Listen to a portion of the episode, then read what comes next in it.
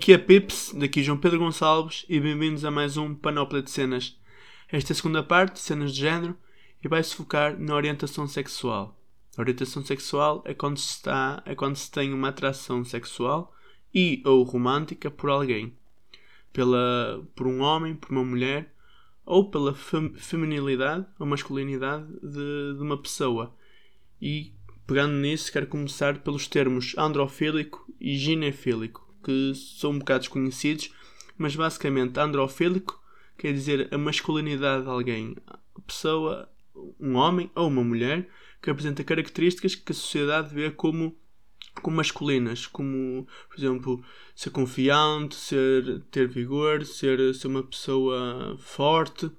Isso são tudo características que a nossa sociedade e ao longo da história tem atribuído mais aos homens. E ginofílico é, é, é mulheres. É características associadas a mulheres. É mais a feminilidade. Aquelas coisas, o cuidado, ser organizado, de ser alguém mais doce, mais, mais suave.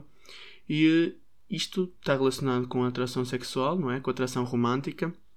Eu acho que isto é mais compreensível ou é mais visível ou é mais fácil de perceber se falarmos nos casos das pessoas homossexuais, não é? Porque mesmo gostando de pessoas do mesmo sexo ou do mesmo género, eh, pode-se gostar de alguém com características mais masculinas e mais femininas. É? Normalmente pergunta-se sempre nos casais homossexuais, com algum preconceito, que quem é o homem, quem é a mulher da relação, não é? Porque nós estamos acostumados a esta ideia de que numa relação tem que haver um homem e uma mulher, tem que haver alguém mais forte, alguém mais. alguém que mande e uma pessoa que seja mais submissa. E, e, normalmente, em alguns casais homossexuais, não é generalidade, é? temos aquelas pessoas que geralmente exibem características que nós associamos mais à, à masculinidade e outras a, a, características mais femininas. Isso também pode, não é só casais heterossexuais, como já falei quando, quando falei dos, dos metrosexuais, não é? Também há homens que estão em contacto com o seu lado feminino, como há mulheres que estão em contacto com o seu lado masculino. Isso também determina um bocadinho o espectro da atração, da atração sexual, não é? Que se for um homem gostar de outro homem, é homossexual. Mas pode ser, pode ser, pode gostar deste tipo de homens completamente diferentes, que estão mais em contacto com o seu lado masculino, que são mais com o seu lado feminino.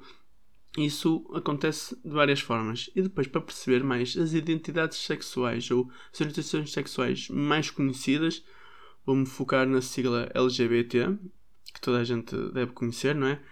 Que já existe há, há vários anos. A básica, não é? LGBT, quer dizer lésbicas, gays, bissexuais, travestis, transexuais. Lésbicas e gays são o clássico, entre aspas, homossexual, é?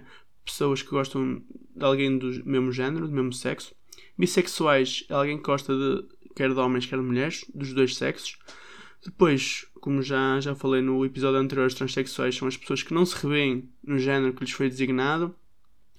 E depois os travestis é que nasceu de, uma determinada, de um determinado sexo, mas tem a sua identidade de género oposta ao seu, ao seu sexo biológico. É parecido com transexuais, mas ligeiramente diferentes, não é?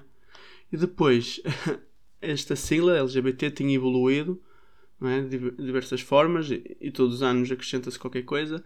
E vamos focar numa que encontrei que se calhar é mais inclusiva e é mais ampla, que é LGBT, QQI, CAPF2K+. Isto é, para além dos LGBT, não é? Leis gays, bissexuais, transexuais e travestis, temos os queer, questionando, intersexo, que já falamos, curioso, assexual, pansexual, polissexual, familiares e amigos, stu spirit, que também já falei, e skink. Começando pelos queer, não é? Aquela pessoa que, que se identifica com todas as orientações sexuais que, que falei, mas não se encaixam só numa, ou seja, não querem ser rotulados de, uma certa forma. Depois também temos os, os questionando, é? aquelas pessoas que ainda não sabem bem qual é a sua orientação sexual, ainda estão à procura, não é? Algumas pessoas têm, entre aspas, a sorte de saberem desde cedo o que são e o que querem, mas nem todas as pessoas são assim. O intersexo é aquilo que já falaram, não é? Que, que o genital é, é ambíguo e nem sempre e não se encaixa, não é? Nas definições tradicionais de, do sexo masculino e feminino. O curioso, acho que é, que é explicativo, não é? Mas é alguém que tem a certeza do que é, mas, opá, pensa que experimentar não tem mal nenhum e não tem, não é? Que se calhar só experimentar certas coisas é que alguém pode ter a, a noção ou a certeza do que é. Uma pessoa assexual, alguém que não sente atração sexual por ninguém, ou seja, pode se relacionar, pode ter relação, pode ter relação, pode namorar, pode casar, mas a componente sexual, o sexo, não faz parte do seu relacionamento. Depois os P's, tanto pode ser eh, pansexual e polissexual. Pansexual é sente atraído por alguém, independentemente de género, seja masculino, feminino, quem se identifique com um, com os dois, com nenhum, sente-se atraído pela pessoa em si e não pelo género que ela expressa. O polissexual é, é parecido com o bissexual, mas sente atração por vários géneros, mas não todos. Sei que é um bocado confuso e pode parecer quase igual a bissexual, mas enquanto bissexual significa basicamente que há dois sexos, que há dois géneros, homem e mulher, polissexual já, já prevê que, que existam mais. E, ou seja, é mais abrangente e se calhar é mais incisivo e identifica melhor certas pessoas. Depois os familiares e amigos. Esta comunidade LGBT identifica familiares e amigos como pessoas aliadas que, que podem ser heterossexuais, homossexuais, assexuais, polissexuais, curiosos, mas que o principal foco é defenderem e apoiarem a comunidade e serem parceiros. Os Two Spirit, já falei no episódio anterior, são as pessoas que. é uma identidade indígena, não é? Americana, que uma pessoa tanto pode ter características masculinas como femininas e isso faz com que seja uma identidade completamente diferente e que normalmente é relacionada mais com aquele toque, aquela noção de, de pertença à natureza, de contacto com a natureza, que quando também na natureza, não, é? animais também têm o sexo masculino ou feminino, ou pelo menos predetermina-se assim, é um contacto diferente. Depois, última letra, é kink, não é? Quer dizer fetiche, ou pessoas simplesmente com fetiche, que se inclui aqui porque também um, uma sexualidade. Pelo menos foi o que eu encontrei que esta expressão quer, quer mais dizer. Mas acho que o mais importante disto tudo é uma pessoa conhecer-se e, e sentir-se bem consigo própria, independentemente do que a sociedade possa achar da sua, da sua, da sua orientação sexual, não é? Entre aspas, as pessoas heterossexuais são privilegiadas porque são vistas como normais e não, não são discriminadas por isso, enquanto as outras pessoas têm que lutar para serem aceites. E eh, eu acho que grande parte, ou a primeira luta que algumas pessoas passam, e temos alguns países onde os transexuais e os homossexuais ainda são vistos como criminosos. Por exemplo, no Brasil é o país do mundo que mais mata transexuais nos países de origem muçulmana e, e arábica, que, a homossexualidade ainda é um crime em muitos deles, a primeira luta, não é? É com eles próprios. É, é basicamente se tu nasces e, e te dizem o que tu sentes por alguém que faz de ti um criminoso, não te vais sentir bem com isso. E a primeira luta é, com, é a pessoa com ela própria. E depois é com a sociedade, com familiares e amigos, não é? Que não tendo o apoio dos amigos e dos familiares, por muitas vezes não adianta nos aceitarmos depois não somos aceitos. Não todas as pessoas têm essa forma, essa força mental.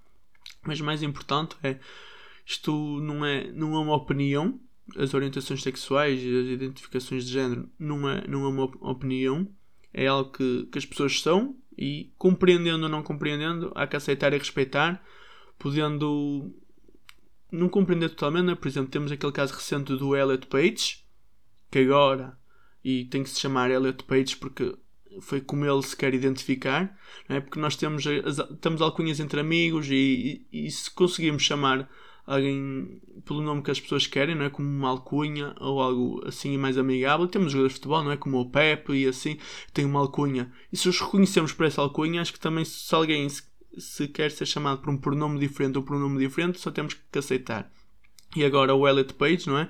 Depois de, de revelar a sua mudança e assim, depois causou alguma, alguma confusão que a mulher dele agora eles vão entrar num processo de divórcio, não é? E isso, se calhar algumas pessoas no início pensaram que para a própria mulher, a ex-mulher, não é? Agora, pode ter feito um bocado de confusão, não é? Porque ela antes, entre aspas, era, era homossexual, agora já é será que já é heterossexual porque ele agora identifica-se como homem, logo ela deixou de ser homossexual. Isto é um tema aqui na casa, causa polémica, não é? Já nós vemos nos tempos nossos avós tentar-lhes passar isto, estes termos todos, é um bocado, é um bocado complicado, mas cabe a nós, a nossa geração, respeitar pelo menos.